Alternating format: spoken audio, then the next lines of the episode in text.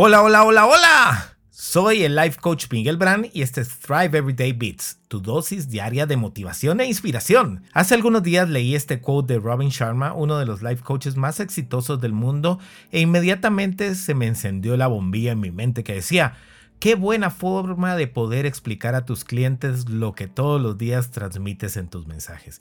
La cita es la siguiente. El pasado es una escuela en la que puedes aprender y no una prisión para quedarte atrapado.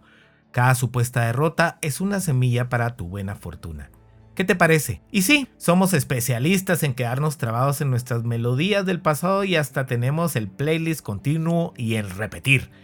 Puede ser que el pasado nos esté ayudando a sentirnos seguros porque es lo único que conocemos o que no lo quieras dejar ir porque sientes que el dolor de soltarlo es mayor que el miedo a lo que está por venir. Literalmente es como alguien que está preso por mucho tiempo y que cuando sale de la cárcel le cuesta o no logra reintegrarse a lo que encuentra en su vida. Yo prefiero verlo como cuando en la película Back to the Future Marty McFly se quedaba atrapado en el pasado y tenía que resolver su camino al presente o futuro, con miedo de no saber qué encontraría.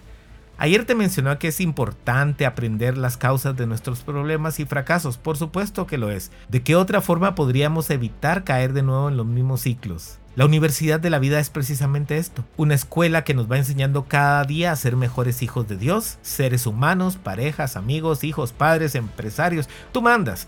La voz de la experiencia sí tiene voto, sí te ayuda a ser mejor y sí te prosperará en todo sentido. Toma lo que pasó como el precio de la colegiatura que debes pagar para graduarte cada día. Quizás en el camino encontremos alguna que otra beca en forma de experiencias de otros, pero si tienes hijos sabrás que muchas hay que vivirlas en carne propia. Por otra parte, si te quedas trabado en el pasado, los barrotes de esta cárcel se harán más gruesos día tras día y te costará aún mucho más obtener de nuevo la libertad que mereces y por la que debes vivir.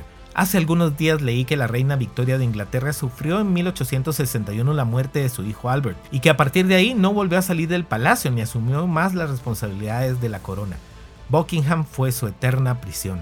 Un último mensaje que te quiero compartir es que tengas también cuidado de no quedarte estancado en pasados felices y exitosos. Más bien, trata de repetir la fórmula que te llevó ahí.